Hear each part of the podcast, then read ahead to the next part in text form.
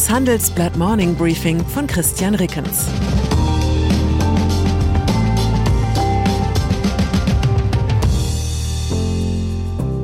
Guten Morgen allerseits.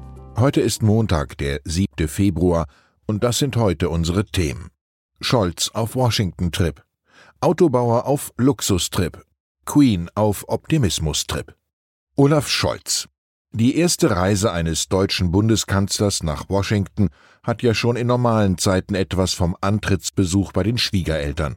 Es gilt allzeit ein transatlantisches Gesicht zu machen, keinesfalls vorlaut zu wirken, aber auch rechtzeitig klarzustellen, man hat nicht die Absicht, in Zukunft alle Urlaube gemeinsam auf dem gleichen Campingplatz zu verbringen.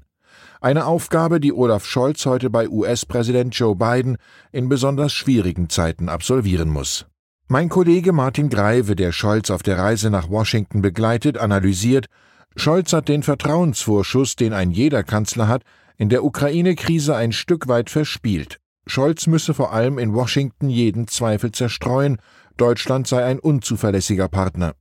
Die Signale, die zuletzt aus der Bundesregierung kamen, seien vor allem in der Frage der Ostsee-Pipeline Nord Stream 2 widersprüchlich gewesen. Gleichzeitig, Stichwort gemeinsame Urlaube, muss Scholz natürlich auch im Auge behalten, dass es durchaus unterschiedliche Interessen zwischen Washington und Berlin in der Ukraine-Frage gibt.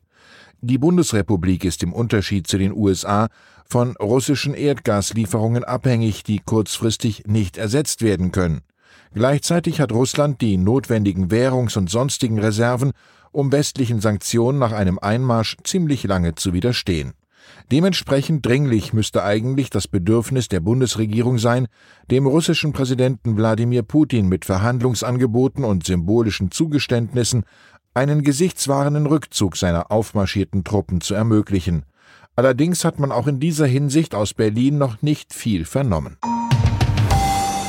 Diplomatie die Rolle des vorsichtigen Vermittlers liegt derzeit eher bei Frankreichs Präsident Emmanuel Macron, der heute Putin in Moskau trifft und am Sonntag in einem Interview mit dem Journal du Dimanche einen vorsichtigen Schritt auf Russland zumachte.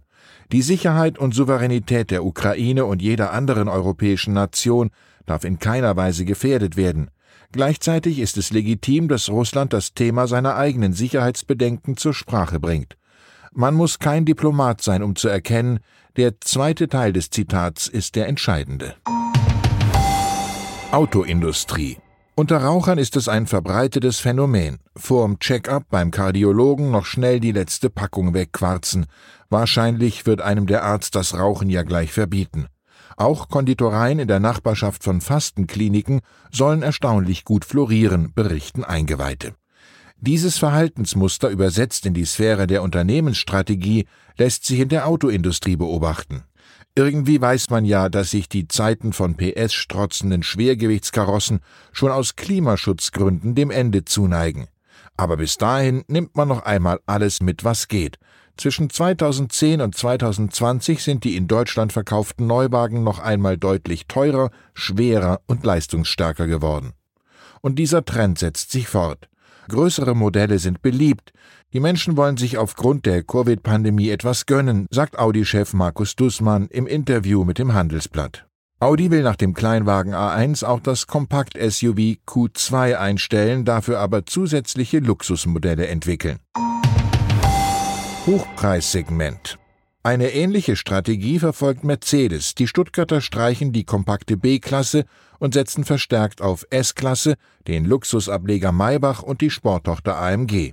Auch BMW hat den Absatz seiner Topmodelle wie X7 und die Achterreihe in den vergangenen zwei Jahren verdoppelt. Sogar Massenhersteller wie Renault und Stellantis wollen künftig mehr hochpreisige Autos bauen. Treiber ist auch der aktuelle Mangel an Halbleitern. Es macht aus Sinn der Konzernlogik schlicht Sinn, die knappen Chips bevorzugt in teuren Autos zu verbauen, denn die bringen pro Fahrzeug am meisten Gewinn. Vereinigtes Königreich. Und dann ist da noch Elizabeth II., also die Queen, die gestern den 70-jährigen Jahrestag ihrer Thronbesteigung beging. Solche langen Amtszeiten sind selbst in den Aufsichtsräten von DAX-Konzernen selten geworden. Zum Jubiläum gab es ein fein formuliertes Statement, das jeden Branding-Profi das Herz hüpfen ließ. Das ging los mit dem schlichten Briefkopf Sandringham House, der Landsitz der Queen in Norfolk, der in Wirklichkeit natürlich kein Haus ist, sondern ein Schloss. Es setzte sich fort mit der beiläufigen Bestätigung der dynastischen Planung, nämlich dass Charles König wird und Camilla Queen Consort.